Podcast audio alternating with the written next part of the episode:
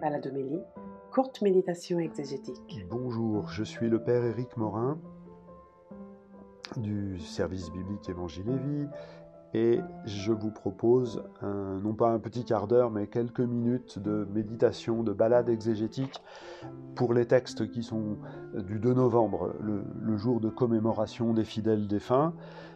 Euh, chaque, chaque communauté, chaque prêtre est libre de choisir les textes qui lui conviennent dans le lectionnaire pour les funérailles.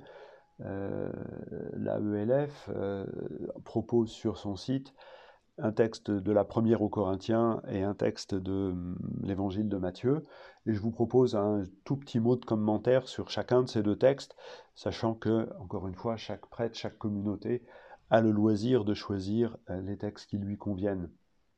Dans la première aux Corinthiens, Paul euh, fait une catéchèse sur la résurrection, euh, répond aux questions que sa communauté se pose, et la question, entre autres, c'est comment ça se passe, la résurrection. Et Paul est bien embêté pour répondre à ça, puisqu'il s'agit de quelque chose qu'on ne connaît pas, par définition.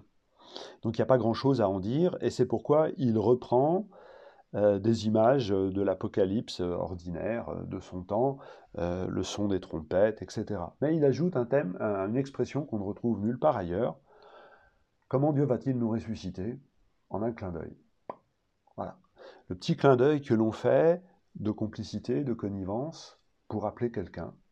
Comment Jésus va-t-il nous ressusciter? En nous regardant droit dans les yeux, en clignant de l'œil, avec un sourire et en nous disant Allez, viens.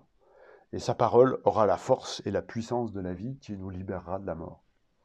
Pour Dieu, nous ressusciter, c'est pas plus compliqué que ça. Euh, voilà. Et donc, en ce jour de, euh, commémoration des fidèles défunts, euh, nous avons besoin d'entendre que la vie éternelle, Dieu nous la donne aussi simplement que ça.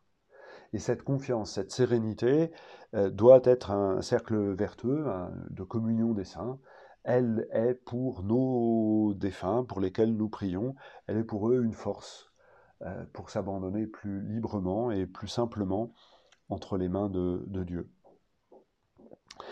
Et l'évangile qui nous est donné euh, nous, rappelle que euh, toutes les expériences de Dieu que nous pouvons faire en ce monde nous préparent à nous abandonner entre ses mains. Il s'agit donc de la parabole du jugement dernier, au chapitre 25e de l'Évangile selon Matthieu. Et ce sont les nations, ceux qui ne connaissent pas Jésus, ceux qui n'ont pas entendu parler de lui. Et ceux qui n'ont jamais entendu parler de Jésus ont fait l'expérience de Jésus dans le service du frère, du frère le plus démuni. Sans le savoir, quand est-ce que nous avons pu te, euh, te venir en aide? Quand est-ce que tu avais faim? Quand est-ce que tu avais soif? Quand est-ce que tu avais à chaque fois que vous l'avez fait au plus petit d'entre les miens, c'est à moi que vous l'avez fait.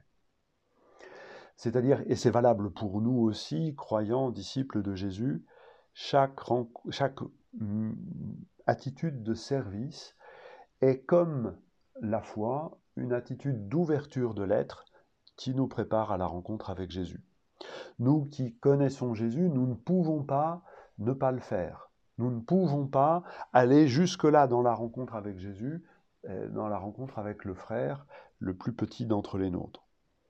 Mais toute personne, qu'ils ne connaissent ou qu'ils ne connaissent pas Jésus, par la rencontre fraternelle, est initiée à cette simplicité de la rencontre avec Jésus pour entrer dans la vie éternelle, un ami qui sera à nos côtés et qui, dans un battement de cils, nous dira Allez, viens. Voilà, je vous souhaite à chacun d'entre vous de pouvoir prier paisiblement, en ce jour de commémoration des défunts, d'y trouver euh, paix, consolation, et ce sera pour celles et ceux que nous aimons et qui sont déjà euh, euh, morts, ce sera pour eux une force et aussi une paix. Voilà, je vous retrouve prochainement.